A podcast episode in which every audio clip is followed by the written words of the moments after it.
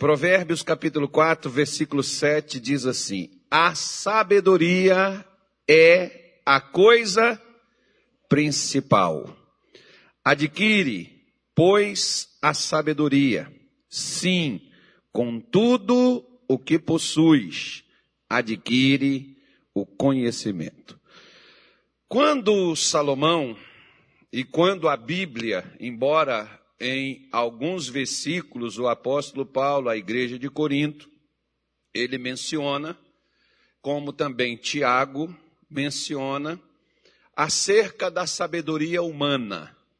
Humanamente, por exemplo, a pessoa pode ter né, sabedoria. Sabedoria é aquilo que leva você e que ajuda você a resolver problemas.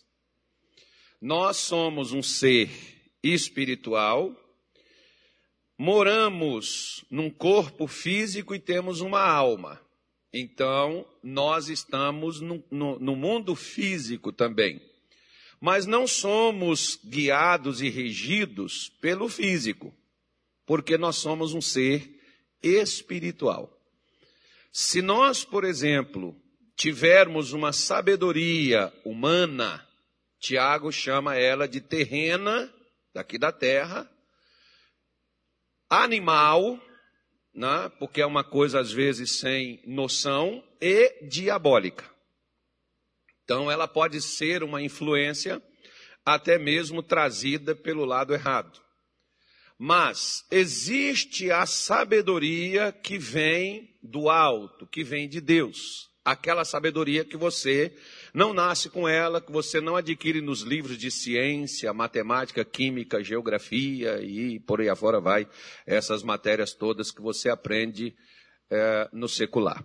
Mas, assim como uma pessoa torna-se experiente, sábio, a ponto de poder estudar, fazer medicina e salvar vidas através do conhecimento científico, Assim como uma pessoa, através do conhecimento das leis, pode se tornar um bom advogado e resolver problemas nas leis, defendendo seus clientes, executando justiça, assim na vida espiritual existem as leis espirituais que regem o sucesso ou o fracasso de uma pessoa. Mas, às vezes nós, por exemplo, focamos muito na questão da salvação. Olha, você tem que aceitar Jesus para você ter o seu nome no livro da vida, para você ter eternidade com Deus. Amém. Você pode ser um bom cristão, passar por essa vida comendo o pão que o diabo amassou, sofrendo, né, depenado, infeliz, mas ser um crente que a eternidade está garantida para você porque você está salvo. Você conheceu, você adquiriu acerca da salvação, os ensinamentos, você adquiriu e você está salvo. Se você passou dessa para melhor, glória a Deus por isso. Mas enquanto você estiver aqui na terra, você vive na miséria, doente, você vive nas mãos de Satanás porque a falta de sabedoria da sua parte levou você ao fracasso. Não é só porque nós somos cristãos, aceitamos Jesus, e recebemos a Cristo e veio no bolo por atacado o, o, o, o sucesso, estamos destinados a Ele. Mas o que vai me levar ao sucesso é a sabedoria. Por isso, Salomão chamou ela de a coisa principal. Se, por exemplo, uma pessoa de Deus, ela está doente, a própria pessoa doente, ela vai dizer assim: eu preciso de cura. Se você estiver com problemas financeiros, você vai dizer assim: eu preciso de muita prosperidade, pastor. E muitos de nós falamos assim: eu preciso de muita oração. O seu problema não é oração, o seu problema não é dinheiro, o seu problema não é saúde, o seu problema não é o conflito na sua casa, no seu casamento, no seu relacionamento, na sua família. O seu problema é um problema de falta de sabedoria. Em Provérbios 14, geralmente é utilizado para as mulheres, mas eu costumo sempre dizer que o que vale para as mulheres também vale para os homens, irmão. Né? Porque ele diz assim: a mulher sábia, o que que essa mulher sábia ela faz? Põe lá Provérbios 14, filho, por favor, acompanhe o seu pastor, meu irmão. Ô oh, Jesus amado, ajuda ele, meu Deus. Então vamos lá, vamos lá, Provérbios 14, versículo 1. O que está escrito aí? Toda mulher sábia, porque nem pode haver muitas mulheres, mas nem toda mulher é sábia. É mulher, mas não é sábia. Pode ter homem, por exemplo, é homem, mas não é sábio. A pessoa sábia, quer dizer, a sabedoria na vida de uma pessoa, vai levar ela a edificar. E a falta da sabedoria, né, como ele diz aqui, a tola. Né, a, a, a ignorante, né? essa pessoa não está falando que é demônio, que é feitiço, magia, bruxaria, que for pastor, é muito olho grande em cima de mim. Pastor, é muita inveja que as pessoas têm de mim. Pastor, trabalharam, fizeram um trabalho terrível. Irmão, pode trabalhar, pode fazer, pode colocar na boca de sapo, na boca de elefante, rinoceronte, pode colocar onde tiver. Mas, a sua vida vai ser regida pela sua sabedoria ou pela sua ignorância espiritual acerca do assunto. Se eu posso ser um excelente cristão, igual por exemplo, ó, no capítulo 9 do livro de Atos, nos mostra que Pedro, ele estava passando pela região de Sarona, e ali ele passou num local onde tinha um homem chamado Enéas, que estava paralisado em cima de uma cama, e o Enéas era um cristão, mas estava há oito anos paralisado em cima de um leito. E Pedro não chegou lá, quero que você entenda. Pedro chegou lá e disse assim: Enéas, Jesus Cristo te dá o quê?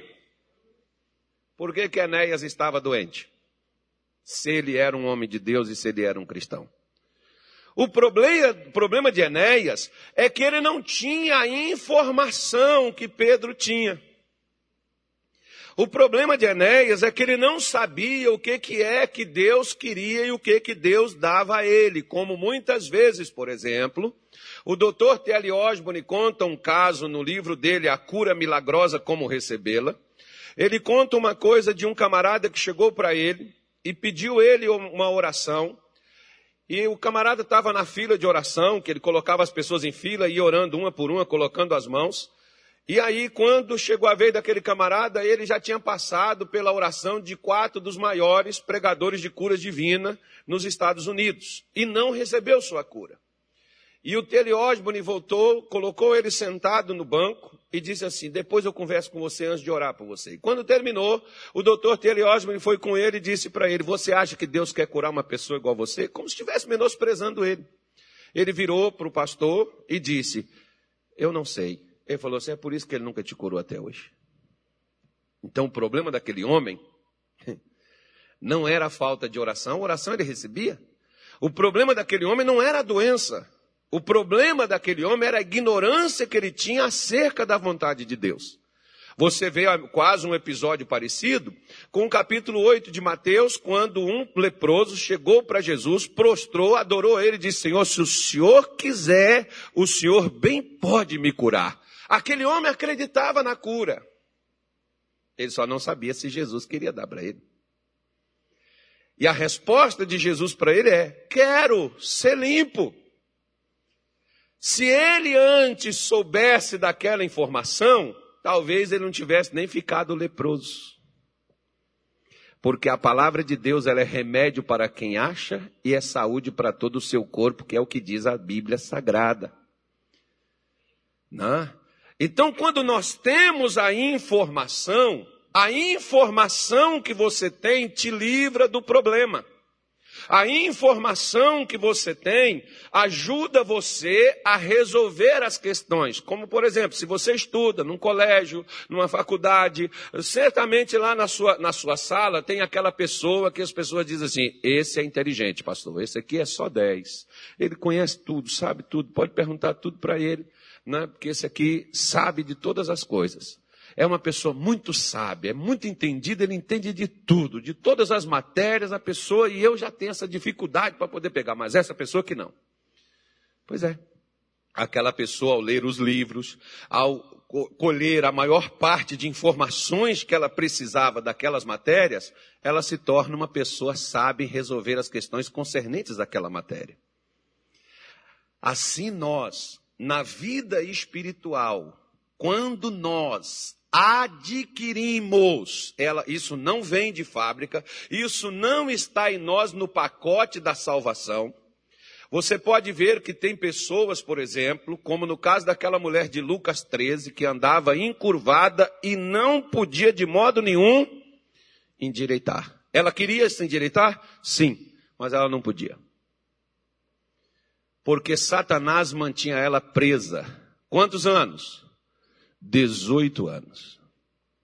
Em que, que ela estava presa? Na sua ignorância. Tanto é que o capítulo 13, o versículo 10 começa dizendo: Estava Jesus naquele dia de sábado na sinagoga ensinando. Você pode ver, por exemplo, que Jesus não saía lá, quem quer ser curado, quem quer ser liberto, quem quer receber bênção, quem quer isso. Não, Jesus saía ensinando, que é para quebrar a ignorância das pessoas acerca da vida espiritual.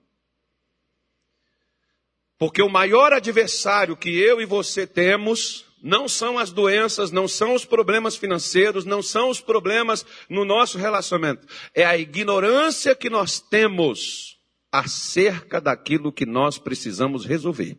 Porque o problema, por exemplo, eu sempre falei e vou afirmar para você que Deus não te dá milagre, Deus te ensina como realizar o milagre. Você pode pegar, por exemplo, que Moisés, Deus disse para ele: pega a tua vara, toca na rocha, saiu água.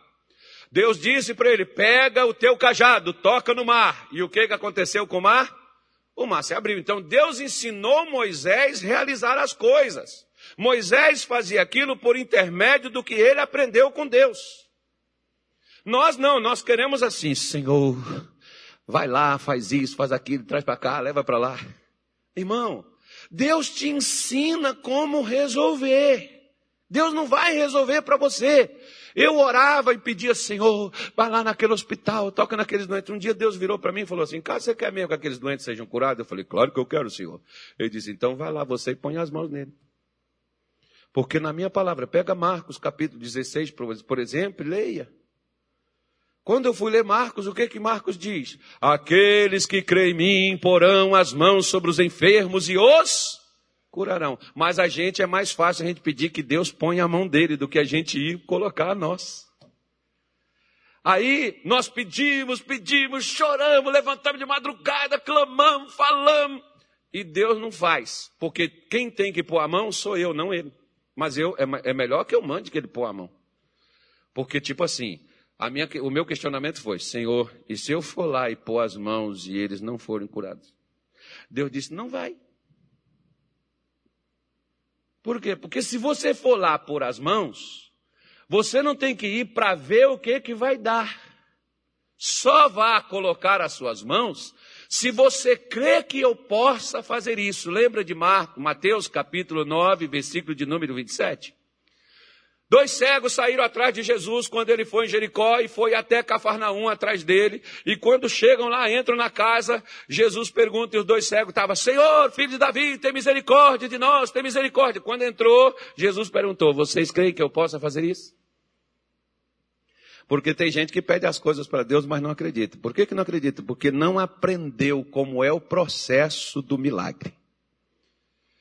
Saber o processo da bênção é a sabedoria que Deus lhe concede.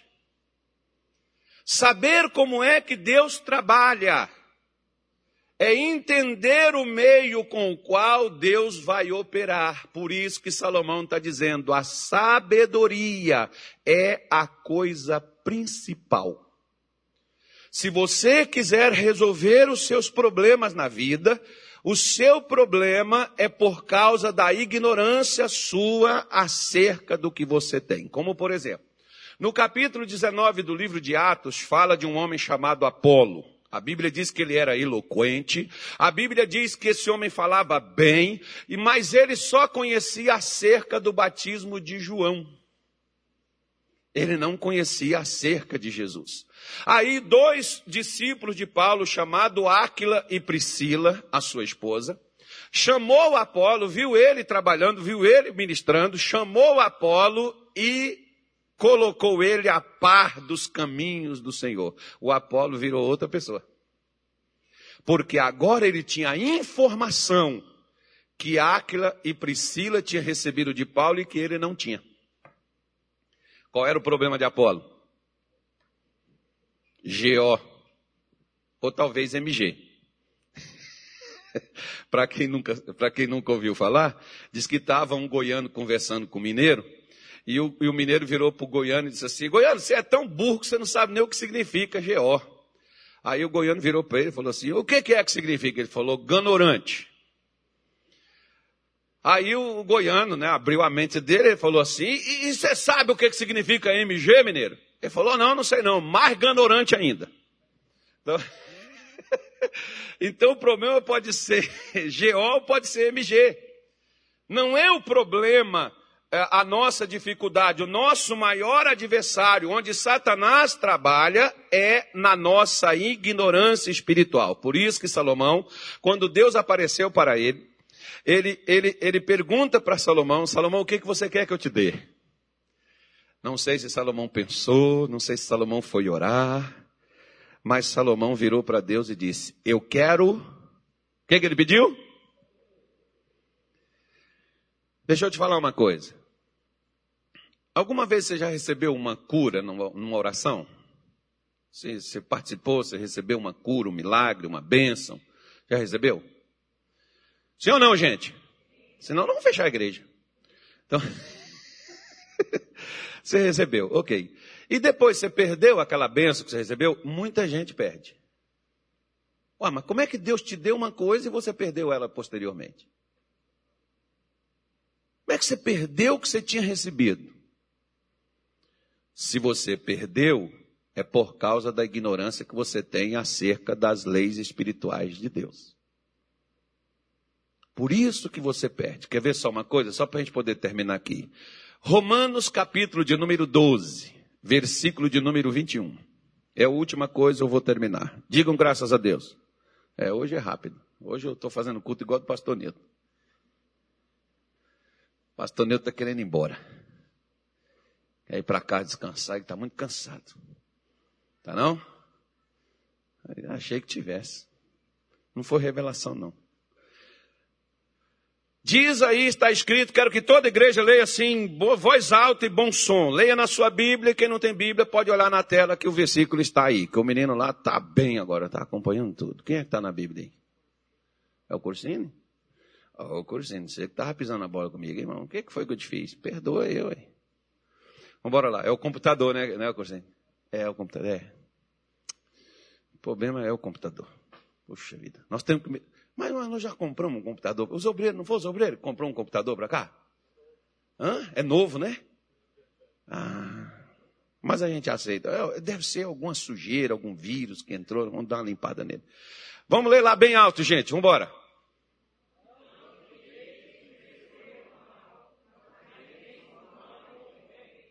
Outra vez.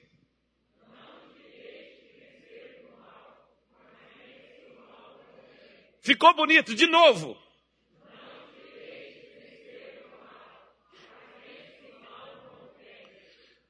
Vão só as mulheres agora.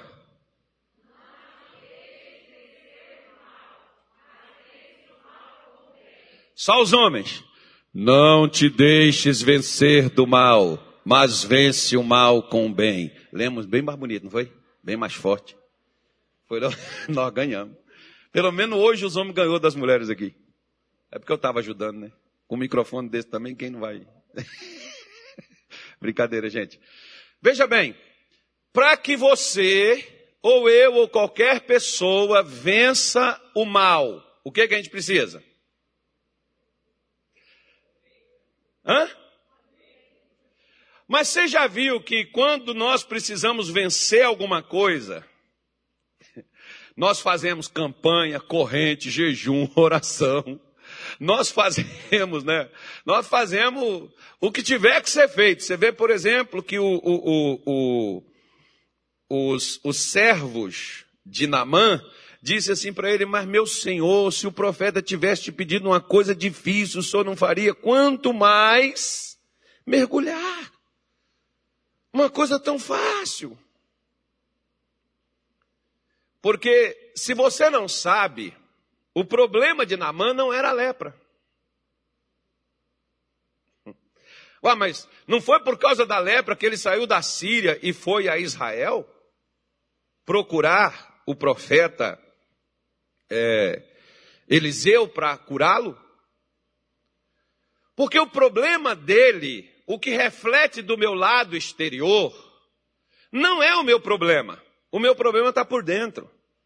O problema de Namã era o orgulho que ele tinha, e orgulho não está do lado de fora, orgulho não está na sua conta bancária, orgulho não está no seu bolso, orgulho não está no seu casamento, orgulho está dentro do seu coração. Orgulho é algo que você carrega dentro de você. Maldade é algo que você carrega dentro de você, que eu carrego, como Davi diz. É? Quando ele fala da maldade do pecado, ou seja, não foi só o pecado, mas a maldade do pecado que Davi carregava entre ele. Por que da maldade? Entenda bem. Quando Davi viu Batseba, perguntou para os seus servos quem era aquela mulher, eles disseram para ele: é a mulher de Urias, o teu servo. E o que que Davi mandou fazer? Busca ela. Eu vou só conversar com ela aqui, só Vamos só no Facebook, aqui no, no Instagram tal. Vamos só aqui no WhatsApp bater um papinho. Depois ele pediu um nudes. E depois está ele lá com a mulher na cama e cometeu o pecado. Onde é que está a maldade? O pecado foi um adultério, deitar com ela. Onde é que está a maldade? Sabendo quem ela era, fez assim mesmo. A maldade é quando você sabe que é errado e você faz assim mesmo. Aí é a maldade. A maldade está onde? Está dentro do ser humano. Em, em, Marcos capítulo 7, Jesus começa a dizer acerca da maldade, daquilo do pecado, aquilo que está dentro do coração do homem. Ele diz: o que está errado é o que está dentro, não é o que está do lado de fora. Porque as pessoas, os judeus, eles lavavam as mãos, claro, nós devemos higienizar as nossas mãos, principalmente nessa época. Né? Você tem que lavar, limpar tudo direitinho. Ok mas eles limpavam como um ritual, não era questão de limpeza, como um ritual de purificação espiritual. O que você lava, você toma o seu banho, você limpa o seu corpo, mas não o seu coração. Não o meu coração. Limpa o corpo lá de fora, limpa o exterior, mas a água não limpa a gente por dentro. O que nos limpa o nosso interior é quando nós deixamos o que é mal e começamos a fazer o bem. O que que a sabedoria ela me ensina? Você vê que, por exemplo, Paulo falou assim, ó, vê se o mal faça é, uma, como, como, é que, é que as pessoas falam? Guerra espiritual. Pastor, estou numa guerra, estou numa luta com o demônio, pastor. Estou numa batalha que o senhor não sabe como é que a coisa está. Eu quero que o senhor me ajude em oração, porque está uma guerra. É, irmão? Estou lutando contra o mal. É mesmo, irmão. É. Tá bom.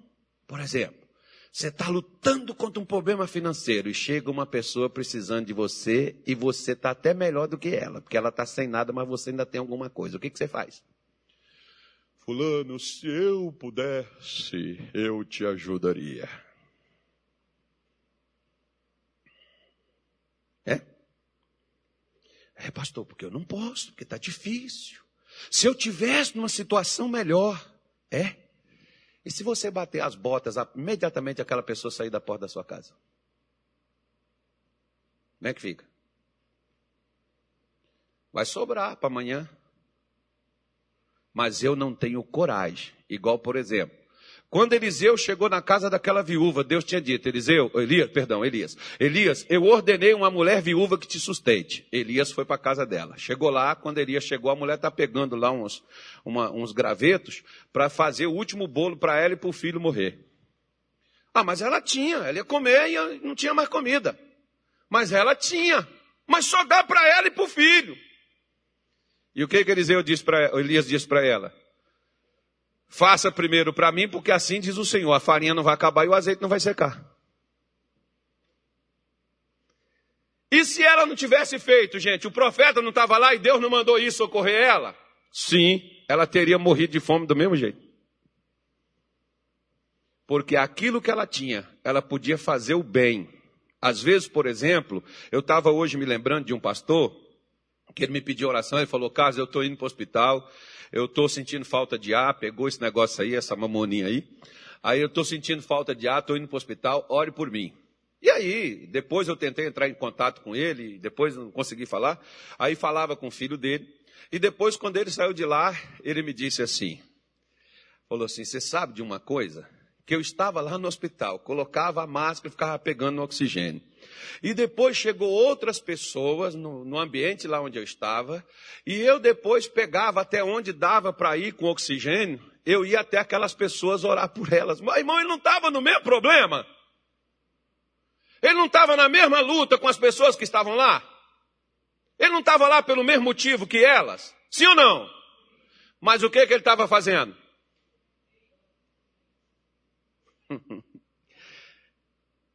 Lembra de Jó? Perdeu tudo, filho,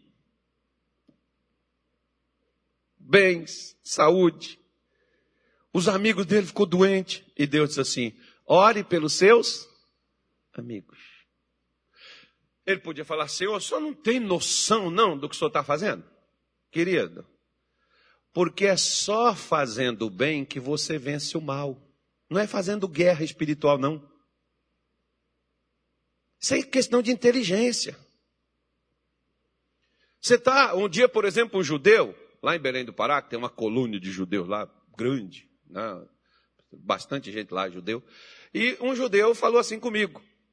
Ele disse assim, pastor, quando eu estou com problema financeiro, eu sou sem vergonha, sabe, pastor? Eu falar a verdade para o senhor tal, assim.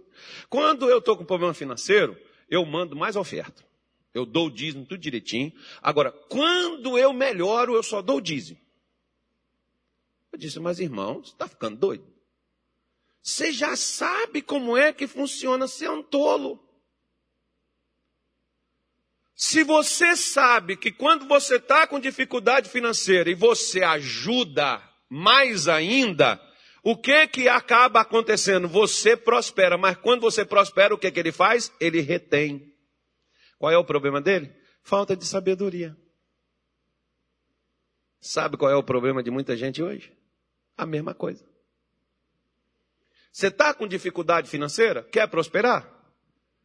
Procura alguém que não tem o que comer, reparte com ela o que você tem. Vai lá, vamos ver se funciona. Vamos ver se fazer o bem resolve mesmo. Você está com dificuldade financeira? Divide o que você tem com quem não tem nada. Vamos ver se isso funciona, vamos ver se isso é verdade. Porque olha só para você ver, quer ver? Olha. Filipenses, capítulo de número 4, acho que é 4, acho que é Filipenses 4. Não sei, não, não ia, nem, eu não ia nem falar nada não, mas eu vou aqui, Filipenses 4. Vamos embora lá.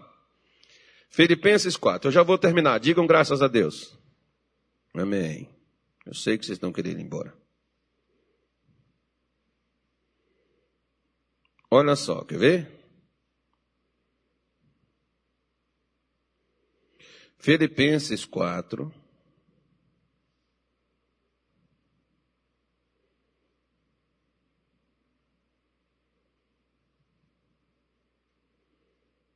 Versículo de número 10 em diante.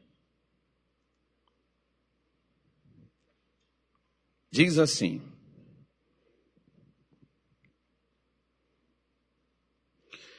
Ora, muito me regozijei no Senhor por finalmente reviver a vossa lembrança de mim, pois já vos tinhais lembrado, mas não tinhais tido oportunidade. Não digo isto como por necessidade, porque já aprendi o que que Paulo, o que que, o que aconteceu com Paulo? Paulo aprendeu. O que, que ele aprendeu?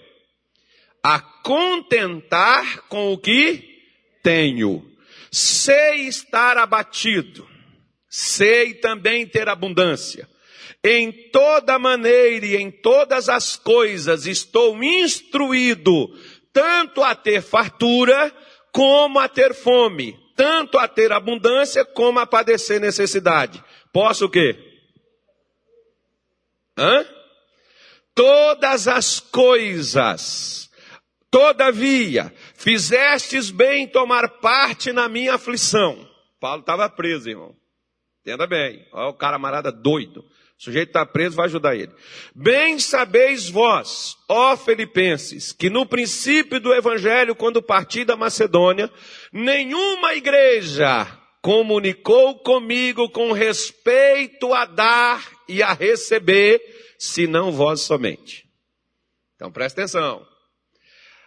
A igreja da Macedônia, que era um lugar pobre, que segundo aos Coríntios capítulo 8, depois você pode ler, Paulo vai falar, que no lugar da pobreza deles superabundou generosidade, porque eles sendo miseráveis, eles dividiam o que tinha.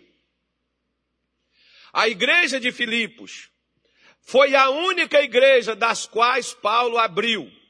Lá na Galáxia, lá em Colosso, lá em Tessalônica, lá em Corinto, lá em é, Filipos, né, e tantas outras que Paulo passou, fez suas viagens e abriu ali igrejas. Nenhuma dessas igrejas perguntou a Paulo, aprendeu com Paulo acerca de dar e receber. A não ser a igreja de, de, de Filipos, quando eles perguntaram, Paulo, ensina para nós esse negócio de dar, que quando a gente dá, o que, que acontece? A gente recebe. Ensina, explica isso para nós. Por que, que as outras igrejas não tinham o mesmo cuidado e não ajudavam a Paulo como a igreja de Filipos ajudou. Porque eles não se importaram com o que aprendiam. Se você, por exemplo, vem na igreja, mas você não aprende, aprender não é só ouvir, é fazer. É a mesma coisa, irmão. Pode passar óleo ungido, sabonete consagrado, água consagrada e você beber, pode jogar você dentro de um tonel de azeite. Você não recebe nada. Hoje, por exemplo, muita gente, quando quer receber alguma bênção de Deus, quer pagar por ela. Vou fazer um voto, vou dar uma oferta de X fazer tipo como se fosse uma troca. Não, Paulo ensinava a igreja, o pessoal das igrejas onde ele passava, a dar, porque quem dá, recebe. Isso é uma questão de sabedoria. Como esse judeu disse assim para mim, aí pastor, quando as coisas melhoram para mim, o que, que eu faço? Eu retenho. Aí daqui a pouco eu aperto de novo. Aí eu pego e passo a dar de novo. E aí afrouxa novamente. Aí quando afrouxa, eu torno parar. Falei, irmão, você é um cabeção. Você sabe que funciona, por que você não faz? Porque a lei de receber é dar. Seu marido não te dá carinho? Ah, se ele está na dele, eu também fico na minha, que é o que eu não vou atrás. Tá bom, daqui a pouco vocês estão separados e tem um amante no meio. E não reclama do chifre. Por quê? Porque você só recebe o que você dá. Ah, mas eu não estou recebendo. Você está dando? Um dia o irmão reclamou comigo assim. Pastor, dia do meu aniversário eu não recebo nem parabéns, quanto mais presente. Eu falei assim: bom, você conhece várias pessoas, não conhece? Conheço. E no dia do aniversário deles, o que, que você. Ah, já que eu não recebo, eu também não dou. Então está explicado que você não recebe. Você deveria ter uma lista de amigos, que eu fico até abismado quando as pessoas. Eu não tenho amigo nenhum, meu irmão, pelo amor de Deus, misericórdia. Não. Hoje as pessoas têm amigo até online. Então. Eu não sei se funciona, mas tem. Né? A possibilidade dá isso. Então, quando, quando, quando a pessoa, por exemplo, retém, ela não recebe. Você quer amor? Não implore que as pessoas te amem. Dê amor. Você quer respeito? Respeite quem está te respeitando. Quem não está te respeitando, está te respeitando você, respeite aquela pessoa. Não se torne igual a ela. O que você dá é o que você recebe. Se você dá respeito, você vai receber respeito. Se você dá honra, você será honrado. Se você dá amor, você receberá amor. Se você dá dinheiro, você vai receber o quê? Se você dá ajuda para os outros, você vai receber ajuda. Ah, mas aquela pessoa que eu ajudei, ela não tem como me ajudar. Meu irmão, eu já ajudei pessoas que elas nunca fizeram nada por mim. Mas Deus já colocou em pessoas de sair de outro estado de onde eu estava e ir lá para ajudar a, a minha pessoa quando eu tinha problemas pessoais, particulares. Eu precisava, por exemplo, fazer uma, uma época, uns implantes na minha boca, e eu não tinha dinheiro para fazer aquilo.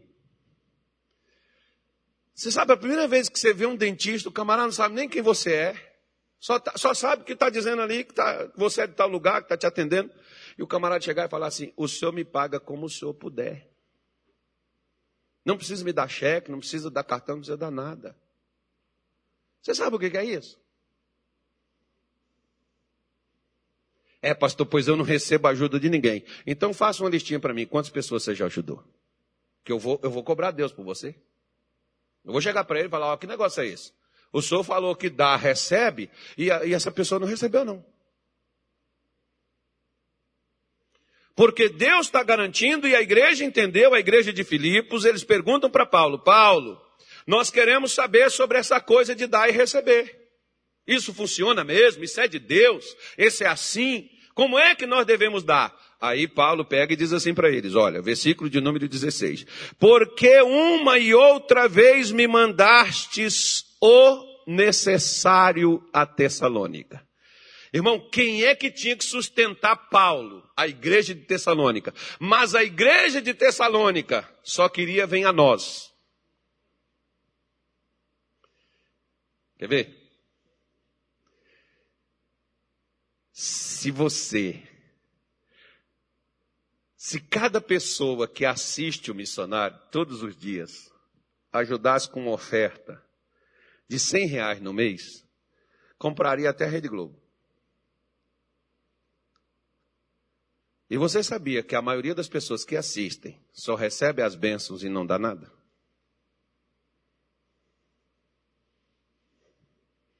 E quer um pastor exclusivo para atendê-los, orar, visitá-los, ir na casa, ir lá ungir óleo, ir lá pôr água, ir lá colocar a bênção. Mas na hora de dar, a pessoa fecha a mão.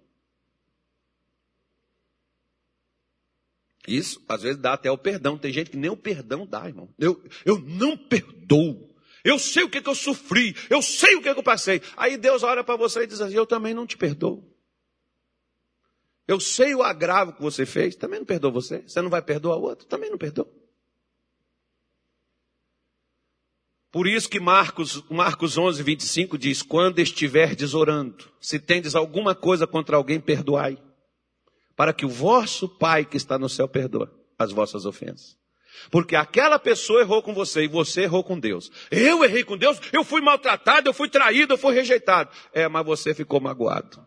O seu erro não é o que a pessoa fez, é o que você está fazendo, que você tem a mesma índole. Então a maldade é o que eu faço.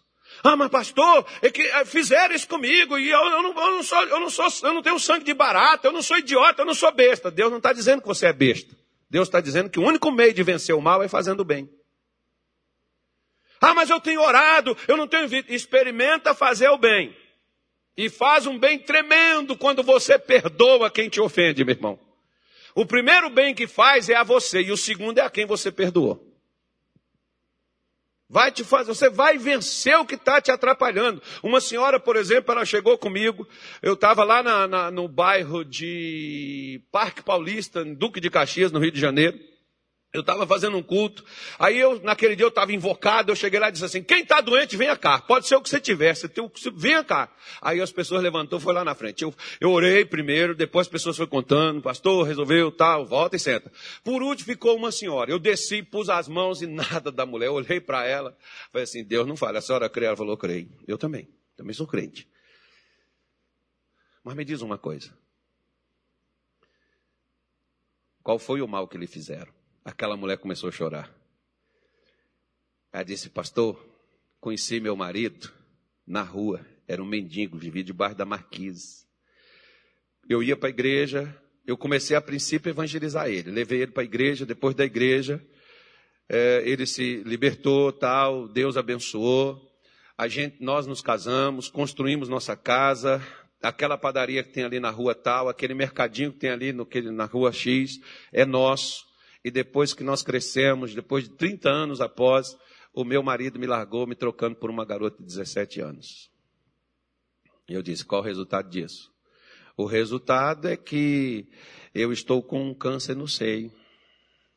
E o seu marido está onde? Ah, ele está lá com a mulher lá, vivendo lá. E eu fico muito revoltada, pastor, porque a gente lutou junto. E agora ele me troca por essa PG. Aí eu olhei para ela e disse assim: A senhora quer ser curada? Ela disse: Quero. Eu disse: Então perdoa seu marido.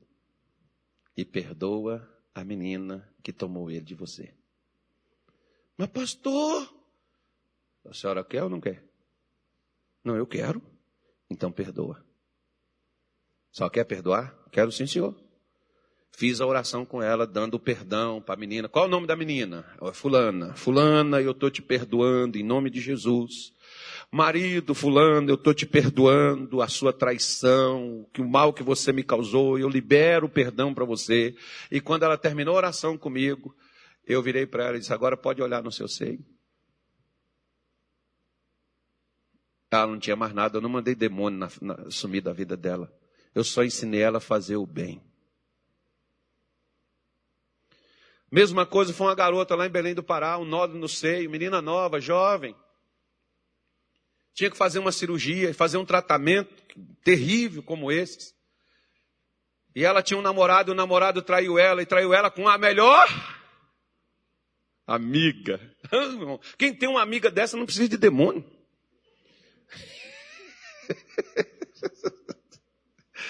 A amiga tomou o namorado dela e ela pegou a amiga e deu uma surra na amiga. Bateu, mas bateu, bateu, bateu, bateu. Aí um dia ela aparece lá na igreja, eu estou pregando sobre perdão. E ela chega lá, ela me escuta, e ela pegou, ligou para a amiga, e a amiga dela, quando ela chegou lá, a amiga dela morava na casa, e a amiga dela não quis atender ela, e ela foi lá na casa da amiga. Quando ela chegou, a amiga viu que ela não abriu a porta.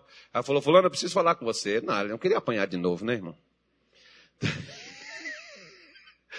ela foi lá com a amiga e disse assim, olha, eu quero te pedir que me perdoe por ter batido em você, brigado com você por um homem que não me amava. E quero que você diga para ele que eu também estou perdoando a traição que ele me fez. Voltou para casa. No outro dia de manhã, ela foi tomar banho. Aí ela, né, tomando banho normal, ela passou a mão, ela viu que não tinha mais o caroço no seio. E ela foi lá na igreja me contar, pastor desapareceu, agora eu vou fazer os exames e vou ver. Foi lá e fez os exames e o que aconteceu? O que, que ela fez? Você vence o mal fazendo o bem. Por isso, Paulo diz assim para eles, voltando aqui para o texto, versículo 17, Paulo diz assim: Não que procure dádivas, que são ofertas, doações, presentes, mas procure o fruto que aumente a vossa conta. Eu estou querendo é que você tenha crédito, não é eu. Mas bastante tenho recebido e tenho abundância. Cheio estou depois que recebi de Epafrodito que da vossa parte me foi enviado, como cheiro de suavidade, sacrifício agradável e aprazível a Deus. Aí ele diz, versículo 19, presta atenção. O meu Deus suprirá o quê? Segundo as suas riquezas, o meu Deus, segundo as suas riquezas, suprirá todas as vossas necessidades em glória por Cristo Jesus. Então presta, presta atenção. A pessoa diz, Deus vai dar. Tá bom, Deus vai dar. E o que, que você está fazendo para você receber? Eu não tenho direito de pegar esse versículo 19 e dizer, o Senhor suprirá todas as minhas necessidades. Se eu, irmão, não libero do que eu tenho para quem precisa. Porque, preste atenção, a igreja aqui estava dando para Paulo. Mas eles tinham necessidades. Aquilo eles não estavam dando porque sobrava. Quando você ajuda uma pessoa e, e você, por exemplo, dá para ela o que sobra, você não está ajudando. Quando você resolve o problema dela, você está ajudando ela. Porque Paulo diz aqui: eu estou cheio, eu recebi o suficiente. E eu quero dizer para vocês: tudo que vocês precisam, qualquer necessidade que vocês tenham, emocional, espiritual, física, financeira, porque quando você ajuda alguém, você é abençoado no seu emocional, porque você recebe paz. Você pode ver que quando você faz coisas boas, você se sente bem, você fica alegre, você fica feliz. Você levanta seu astral. Quando você faz o bem, você gosta até de falar, olha, hoje eu estou me sentindo muito bem, porque eu ajudei uma pessoa aqui, acolá, tal, eu fiz isso, fiz aquilo outro. Você se sente bem, você conta para os outros que você fez. Tem gente que posta no Facebook, eu não sou adepto disso. Mas eu tenho uma coisa, por exemplo, que eu fico muito feliz quando eu vou lá no banco, quando eu transfiro meu, meu, meu, meu, meu, meu dízimo, minha oferta para a casa de Deus. Eu fico numa felicidade, irmão. Sabe por quê? Porque há muitos anos atrás eu não tinha nem o que comer e hoje eu tenho para dar. Por que, que Deus não me deixa faltar nada? Porque eu tiro daquilo que representa algo para mim. Se o que você dá para os outros não representa algo para você, você não está dando. Porque quando a igreja ajudou Paulo, eles estavam dando para Paulo de necessidade que eles tinham. E Paulo está dizendo: meu Deus suprirá. Deus vai suprir todas as necessidades, não só, porque quando você dá, por exemplo, você ajuda os outros, você pode ver, por exemplo, lá no Salmo 41, quando você pega ele, é, é, o salmista Davi diz assim, bem-aventurado aquele que ajuda o pobre. Põe aí, Cursene, o pessoal vê isso, Cursene, rápido. Salmo 41, versículo 1, bem-aventurado aquele que atende ao pobre na sua necessidade. Né? Salmo 41, menino. Não é 141, não. Eu cozinho hoje. Eu tenho que fazer o bem, né? Eu estou pregando, ele está me testando se eu vou. ele está testando se eu vou cumprir o que eu estou pregando. Só pode ser, né, Anito? Deve ser. Bem-aventurado é aquele que atende ao pobre. O Senhor o livrará no quê? Se você ajuda uma pessoa necessitada no dia que você precisa, não é aquela pessoa que você ajudou que você deve buscar e ajuda. O próprio Deus virá em seu socorro no que você precisa. Coisa boa, né, irmão? Oxe, misericórdia. Aí eu fico muito feliz com essa coisa. Versículo 2. Olha o que ele diz. O Senhor o livrará e o conservará em vida. Será abençoado na terra e tu não entregarás à vontade de seus inimigos. Por quê? Porque você ajudou alguém. Então, olha o que, que Deus está fazendo por você. Deus está te livrando, conservando sua vida, abençoando você e não entrega você ao desejo de seus inimigos. Versículo 3, que é mais bonito ainda. O Senhor o sustentará no leito de enfermidade. Tu renovas a sua cama na doença. Deus está dizendo assim: olha, você está doente, ninguém foi te visitar, mas eu estou aqui com você na sua cama. Onde você está deitado, eu estou colocando aqui uma almofadinha para você. Eu estou renovando você e você vai levantar e vai sair curado daqui de onde você está caído. Porque quem vai lá te curar? O que é que você fez? Você ajudou o pobre, você ajudou alguém necessitado. Deus ajuda você. Não precisa nem pedir, ele já vai. Não, o versículo 4, olha como é bonito. E eu dizia: Senhor, tem piedade de mim, sara minha alma, porque pequei contra ti. Né? Então o que que Davi, Davi acreditava? Ele fazia o bem para os outros e Deus trazia os benefícios em todas as áreas de sua vida a ele, na sua saúde, nas suas bênçãos, na sua prosperidade, na sua vida espiritual, na sua alma, tirava aqueles maus pensamentos, aqueles pensamentos de derrota, de fracasso, e Deus estava lá para consolá-lo, para fortalecer e para ajudá-lo. Em pé, sentado, deitado de cabeça para baixo. Feche seus olhos. Vamos fazer a nosso louvor, entra na presença de Deus. Não importa como você está, se você está cansado, triste, pastor, hoje eu estou arrasado, hoje eu estou cansado. Na presença de Deus há descanso. Vamos para lá agora. Não conheço tudo, muito menos sei o que virá. Não me tenho um Deus em quem posso confiar. E se no caminho algo inesperado acontecer, eu vou manter o sonho e tirar lições para aprender.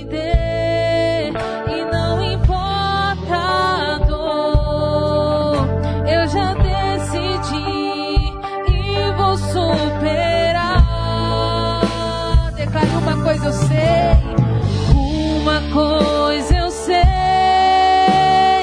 Deus é comigo, nele eu posso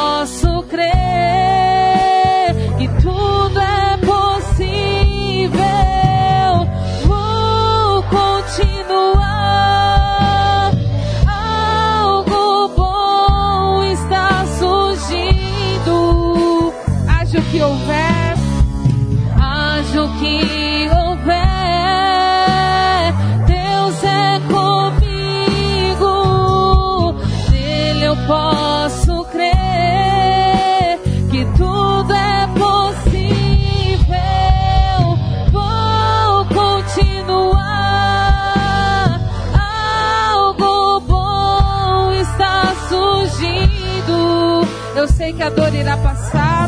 Eu sei que a dor irá passar. E o resultado que virá será bom pra mim. Deus é bom pra mim. E quando o dia clarear, a minha alma cantará. Deus é bom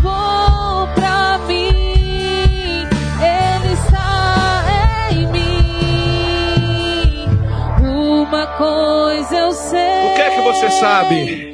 Deus é comigo. O que, é que você pode fazer? Nele eu posso crer. Tudo. Que tudo é possível. Declara o que você vai fazer. Vou continuar. Por quê? Algo bom está surgindo. E é por isso, Senhor, que nós oramos nesta noite de hoje, nos apresentando diante do Senhor, aqueles que se encontram aqui no culto presencial, aqueles que estão online em suas casas, nós oramos, ó Deus, em nome de Jesus, para pedir ao Senhor que nos ajude a fazer o bem mesmo que o mal esteja sendo feito contra nós.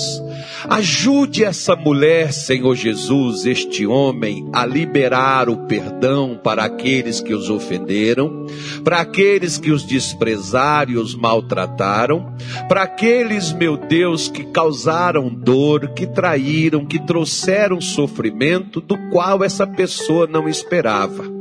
Senhor Jesus, nós oramos e nós rejeitamos no nosso coração a amargura, nós rejeitamos no nosso coração os ressentimentos, o desejo de vingança, nós rejeitamos, meu Deus, a divisão, a contenda, nós não aceitamos, Senhor, que a sabedoria terrena, a sabedoria diabólica, humana, ela esteja, meu Pai, em nosso coração, mas nós oramos para que a sabedoria que é do céu, que é pacífica, que é pura, que é santa, que tem coisas boas nela, nós oramos, ó Deus, e por isso é que nós te pedimos nesta noite de hoje, manifeste o teu poder na saúde desta pessoa, ó Senhor Jesus, manifeste o teu poder na prosperidade, na, na família, na vida conjugal, no relacionamento, onde está havendo incompatibilidade, rejeição, brigas, desentendimentos, porque aquele coração, meu Deus, que está ferido, porque ouviu, foi maltratado, foi rejeitado, foi desprezado, essa pessoa, Senhor, não consegue largar isto, não consegue deixar isto para trás. Alimenta esse sentimento, alimenta esse nojo, essa raiva, esse ódio. Nós oramos na noite de hoje, invocamos o teu poder para colocar para fora, para resistir todo este mal, porque muitos imaginam que resistir Satanás é resistir ao feitiço, mas resistir ao diabo é resistir os seus sentimentos, é resistir a mágoa, é resistir o ódio, é resistir a miséria, é resistir, meu Deus, a tristeza, a angústia.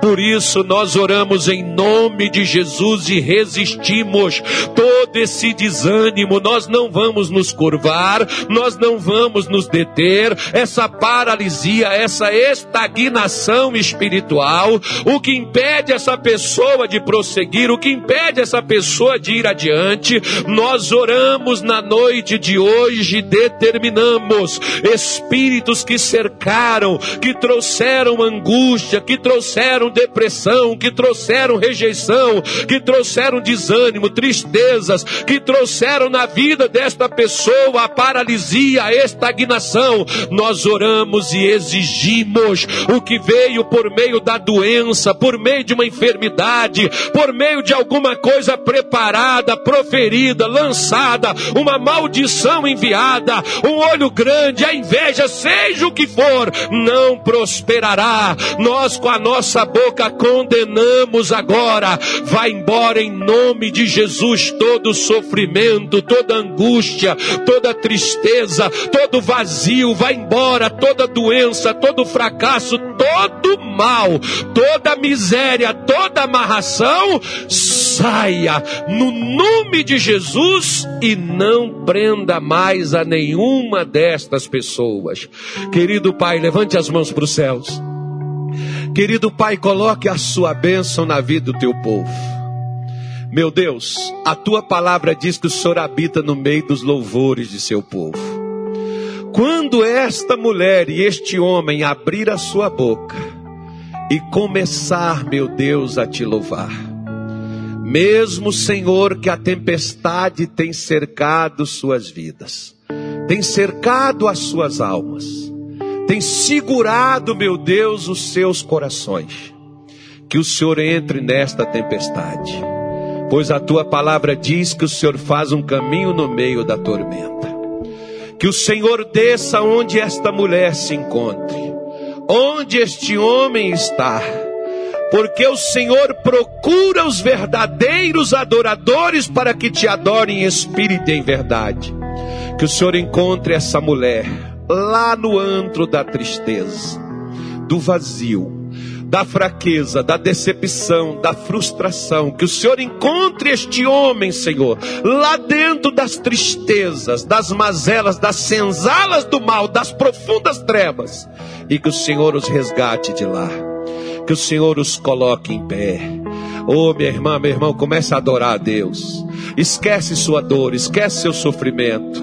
Ou oh, talvez você tenha recebido ameaças.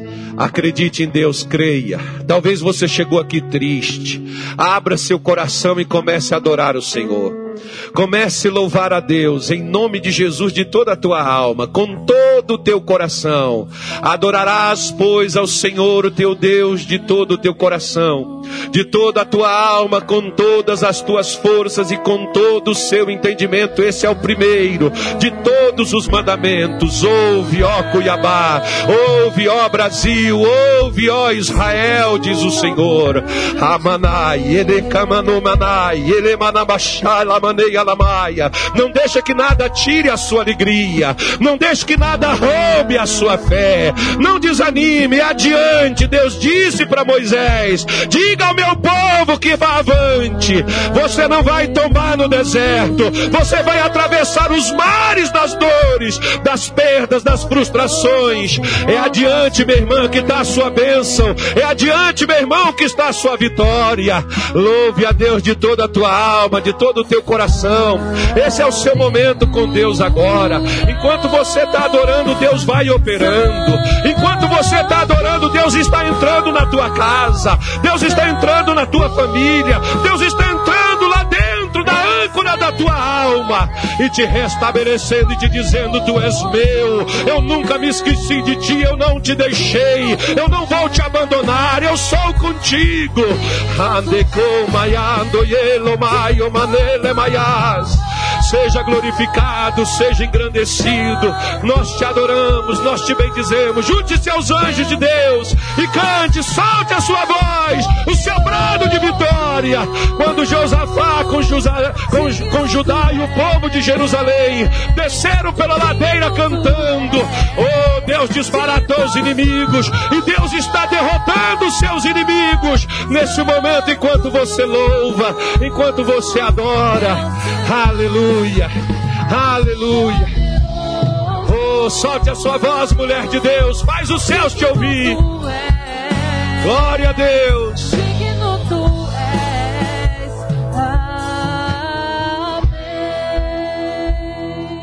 Solte a sua voz e cante aleluia bem alto. Se junte aos anjos de Deus que louvam 24 horas. Oh, recebe, Senhor é aqueles que estavam vazios, fracos, debilitados. Tem gente doente, Senhor, tentando levantar as mãos. E quando você fizer isso e começar a cantar, esquece seu problema. Entra na presença de Deus agora. Na presença de Deus a plenitude de alegria.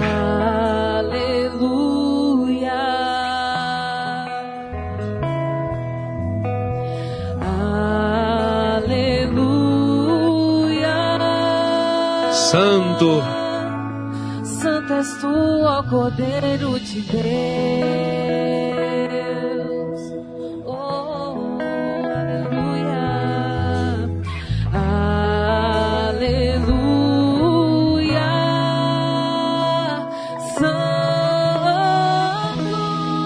Santo. Santo. É o Senhor Deus poderoso. É o Senhor Digno é o Cordeiro. Digno é o Cordeiro. Digno é o Cordeiro. De todo louvor. De todo louvor. Mais uma vez, Santo, dá o seu brado de vitória. Não deixe que a tristeza te afogue. Deus está no meio dos louvores de seu povo.